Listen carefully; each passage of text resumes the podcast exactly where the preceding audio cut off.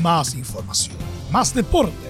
Estadio en Portales ya está en el aire con su edición matinal.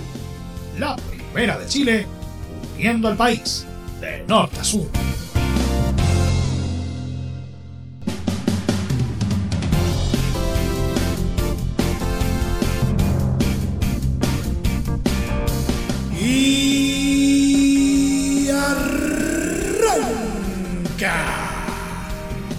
Señoras y señores, ¿cómo les va? Muy buenos días. Bienvenidos una vez más. Bienvenidos al show día miércoles, mitad de semana. Y eh, estamos en una jornada que estuvo bastante marcada por movimientos varios eh, eh, en los equipos de la primera división, por nombrar algunos detalles. finalmente, Gary Kagelmacher eh, llegó a Chile para sumarse a Universidad eh, Católica. Eh, por otro lado, está en el aire donde va a jugarse finalmente el superclásico del fútbol chileno. Colo Colo dio por cerrado el plantel, ¿no es cierto? Y no fichará un reemplazo para Solari, que como ya sabemos estaría migrando al cuadro de River Plate. Eh, pero también eh, hay otras cositas eh, interesantes en lo que respecta a las ligas, por ejemplo, y en nuestro querido polideportivo vamos a estar hablando de tenis y también, ¿no es cierto?, de, de una gran, gran noticia en el voleibol playa. Todo esto, como siempre, en 30 minutos arrancamos esta nueva entrega de Estado en Portales AM.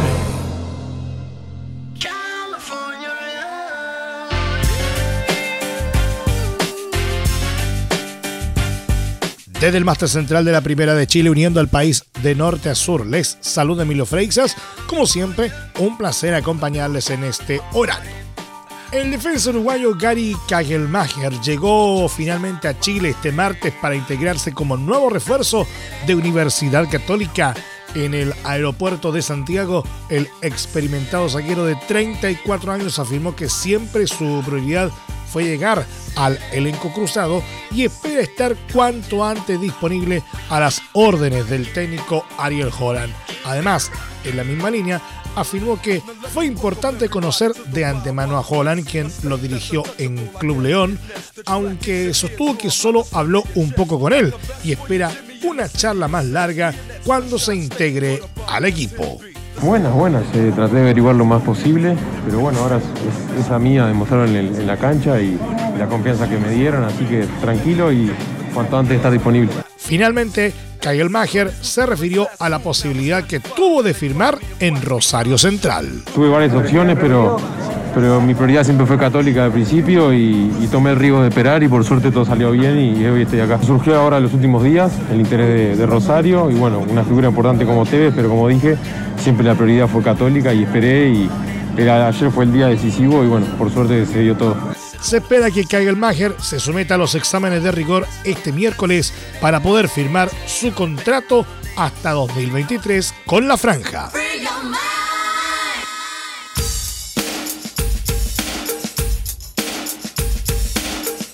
Y una buena noticia recibió Universidad Católica este martes. El arquero Nicolás Peranich recibió su carta de nacionalidad y ya es chileno por lo que no ocupará cupo de extranjero en el elenco cruzado.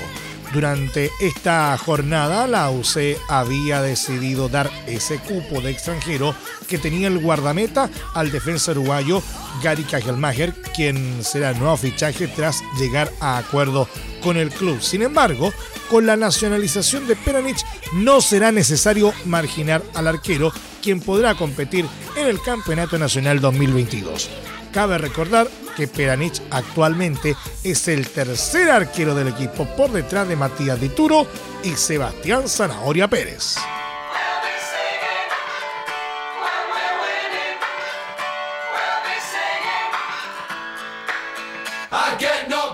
Colo Colo dio por cerrado el plantel para el segundo semestre y no fichará un reemplazo que cubra el puesto que dejará Pablo Solari, quien está a solo detalles de fichar en River Plate.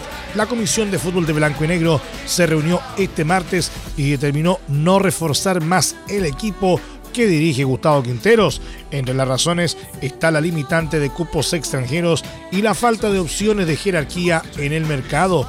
De esta manera, los únicos fichajes de Colo Colo fueron Agustín Bouzat y Marco Rojas, aunque este último aún debe ser oficializado por el club.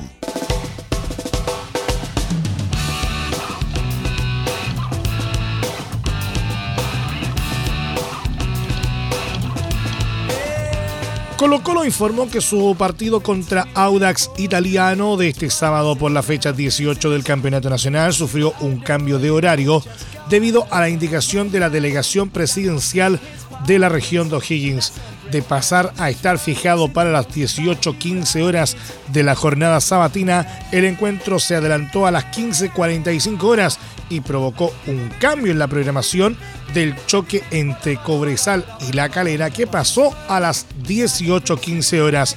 La explicación de la gerencia de ligas profesionales de la ANFP aclaró que la modificación se debe a la indicación de la delegación presidencial regional del Libertador Bernardo Higgins en oficio número 541 y considerando que el partido se jugará en el estadio El Teniente de Rancagua.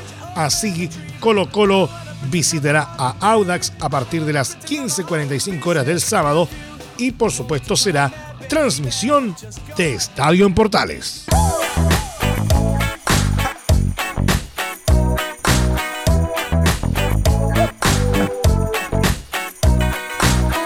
Universidad de Chile recibirá en algunas semanas a Colo Colo en un nuevo superclásico del fútbol chileno y aún no tiene definido el escenario en el que recibirá al cacique luego que se le cerraran las puertas del Estadio Santa Laura por el mal estado del terreno de juego. El equipo laico hará de local en Valparaíso el fin de semana ante Ñulense, por lo que es su primera opción para continuar siendo local. Sin embargo, Azul Azul todavía no obtiene el permiso para albergar el superclásico en el estadio Elías Figueroa, pues la solicitud se hizo fuera del plazo estipulado debido a que tenían la intención de ser locales en Santiago, algo que ya dijimos no sucederá. Si bien todos los esfuerzos estarán volcados en poder conseguir la autorización para recibir a Colo Colo en el puerto, surgió un plan B en un estadio que sabe de recibir superclásicos. Se trata del estadio Esterro Arrebolledo de Concepción, que es la otra alternativa de los azules para poder jugar el esperado partido agendado para el próximo 31 de julio.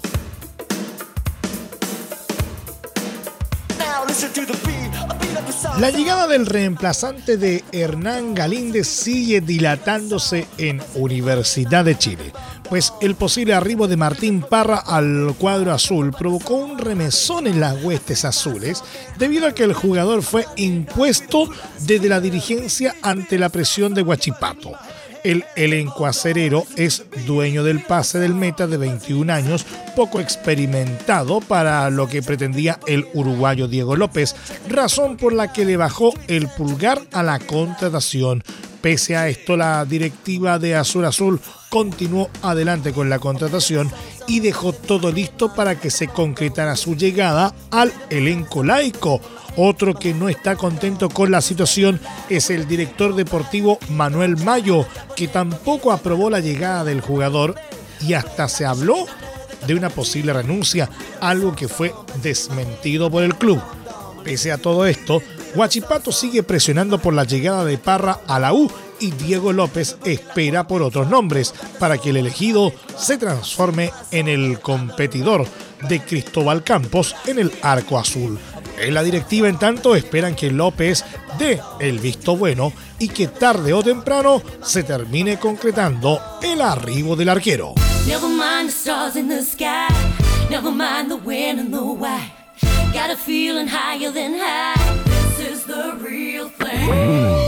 Mucha atención con esta noticia porque esto va a traer cola. La Comisión de Deportes de la Cámara Baja aprobó este martes un proyecto de ley que prohíbe la publicidad y el patrocinio de casas de apuestas online en el fútbol. Este proyecto prohibirá la publicidad de estas casas de apuestas en eventos deportivos presenciales y también en la transmisión de dichos eventos por televisión, radio o streaming. También estará prohibida la publicidad o el patrocinio en las camisetas o equipamiento deportivo. Este nuevo proyecto de ley, en caso de ser aprobado, generará complicaciones actualmente en el fútbol chileno, ya que varios equipos nacionales, entre ellos Colo Colo y Universidad de Chile, son patrocinados por casas de apuestas.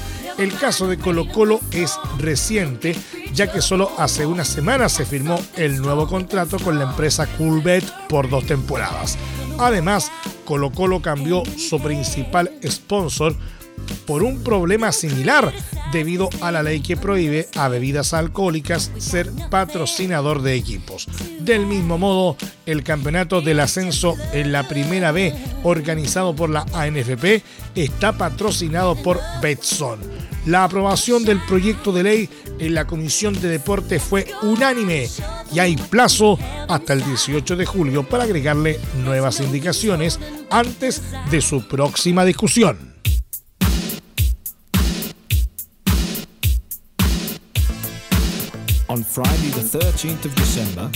En la primera vez, este martes, Santiago Morning anunció el retorno del volante nacional Fernando Manríquez al equipo Bohemio Club en el que destacó entre 2005 y 2008 y luego de 2009 a 2011.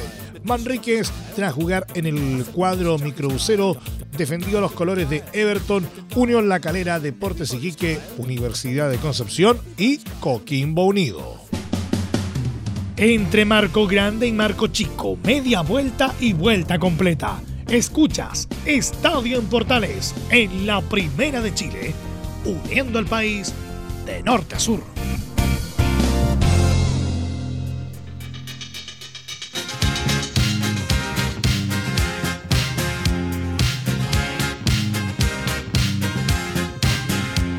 Tuviste un accidente de trabajo en los últimos cinco años y ese accidente se originó en la conducta negligente de tu empleador. Es muy probable que tengas derecho a obtener una indemnización por los daños causados. En reparación laboral te asesoran y acompañan abogados especializados en trabajo. Los resultados lo respaldan. Consulta gratis a lo largo de todo Chile. Encuéntralos en www.reparacionlaboral.cl. Junto a reparacionlaboral.cl seguimos haciendo Estadio en Portales en su edición AM, como siempre, a través de las ondas de la Primera de Chile, uniendo al país de norte a sur. Revisamos un poquito de ligas. Flamengo anunció este martes la transferencia del volante William Arao al Fenerbahce turco que está dirigido por el entrenador portugués Jorge Jesús, con quien el jugador actuó en la notoria campaña del club brasileño en 2019. Arao, de 30 años, viajará a Turquía para los análisis médicos de rigor tras rescindir el contrato que le ataba Flamengo al que había llegado en 2015 procedente del Botafogo, según un comunicado difundido por el club de Río de Janeiro. La salida de Arao fue facilitada en buena medida por el fichaje del chileno Arturo Vidal, ya adelantado y que estaba pendiente solo de la rescisión de su contrato con Inter de Milán resuelta este lunes.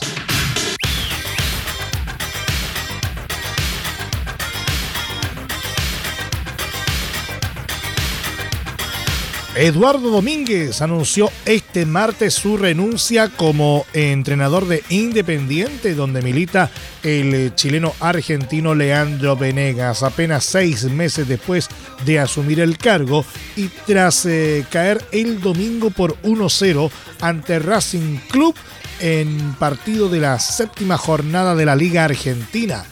Para mí y para los jugadores es un momento difícil. Lo único que tengo para decir es agradecerle al club que me ha abierto las puertas que me ha hecho sentir cómodo y bien para trabajar tranquilo, dijo Domínguez de 43 años a diversos medios en la puerta de las instalaciones del club bonaerense. Domínguez, campeón de la Copa de la Liga Profesional 2021 con Colón de Santa Fe y de la Supercopa Uruguaya de 2019 con Nacional, asumió en enero de este año y no pudo replicar lo realizado en los otros clubes.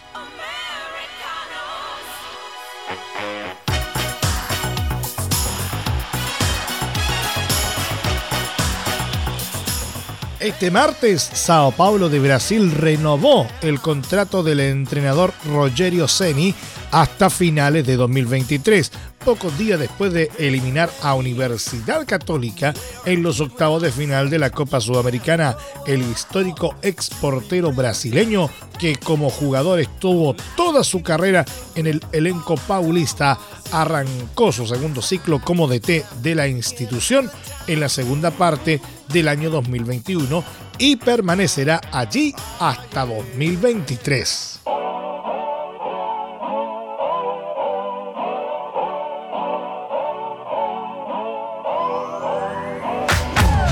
El Inter aguarda por Alexis Sánchez, no precisamente para que se sume a la pretemporada, pero sí para que arranque los trabajos a la espera de que se defina su futuro. El delantero chileno no cuenta para el club italiano, sin embargo, este miércoles se acaba su periodo de vacaciones y debe reintegrarse a los entrenamientos. ¿Se sumará? Sí, de acuerdo a los medios locales. Las versiones aseguran que el tocopillano se presentará a las prácticas a la espera de que la directiva y su agente logren un acuerdo para rescindir el año de contrato que le queda. Ya hubo una propuesta inicial superior a los 4 millones de dólares por el fin del vínculo, pero la respuesta de Alexis no ha llegado. El chileno se lo toma con calma. A la espera de su regreso, el goleador histórico de La Roja se juntó con Arturo Vidal en Milán, quien hasta la pasada temporada era su compañero en el Inter. Tras haberse desvinculado del elenco lombardo, el volante subió una foto junto al delantero. Su mensaje fue claro, mucha historia en una sola foto, escribió el rey en sus redes sociales. La imagen desató rumores en las redes, pues el nombre de Alexis sigue sonando en Flamengo, donde ya tiene todo listo Vidal. ¿Serán compañeros otra vez? Por ahora, difícil. Las versiones apuntan a que el tocopillano se quiere quedar en Europa y por ahora no piensa en un regreso a Sudamérica. Habrá que ver lo que ocurre.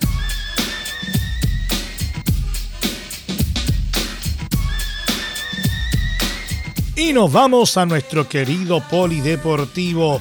El chileno Cristian Garín, número 56 en el ranking ATP, quedó fuera de la lista de entrada para el cuadro principal del Masters 1000 de Montreal y deberá jugar la ronda de clasificación. Este martes se reveló el listado de competidores para el torneo en la pista dura canadiense, que se disputará en agosto. Y Ganin aparece en el decimocuarto lugar de las alternativas para ingresar al cuadro principal. Esta situación se debe al ranking que tiene Ganin, quien sufrió una brusca caída ya que Wimbledon no otorgó puntos y bajó 13 puestos. También se ve afectado por esta situación el australiano Nick Kyrgios, número 45, pese a ser finalista de Wimbledon.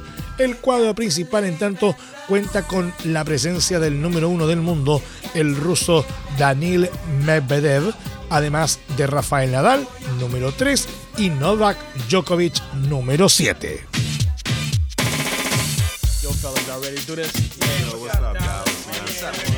Los primos Marco y Esteban Grimald lograron entrar al top 10 mundial de la Federación Internacional de Voleibol luego de coronar un gran fin de semana con el título del Beach Pro Tour en Gestalt. El eh, binomio nacional escaló hasta el octavo lugar de la clasificación planetaria al sumar 4.960 puntos fruto de la corona obtenida en el certamen suizo.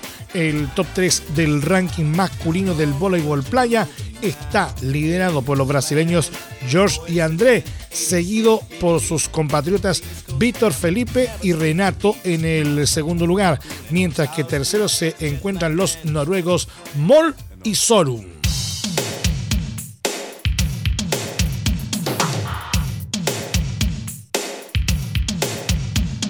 Y el Departamento de Justicia de Estados Unidos inició una em, investigación contra el PGA Tour para averiguar si incurrió en prácticas contra la competencia en su lucha contra Live Golf, el nuevo y polémico circuito respaldado por Arabia Saudita.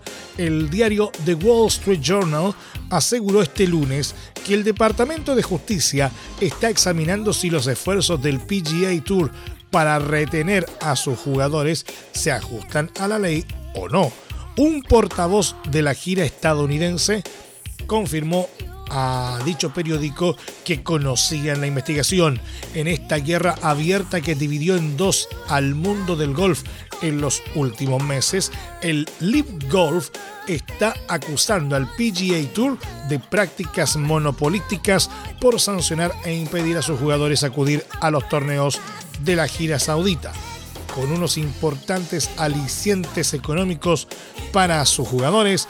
El circuito que maneja el australiano Greg Norman aspira a organizar una liga que pueda igualar en calidad y prestigio con el de Estados Unidos.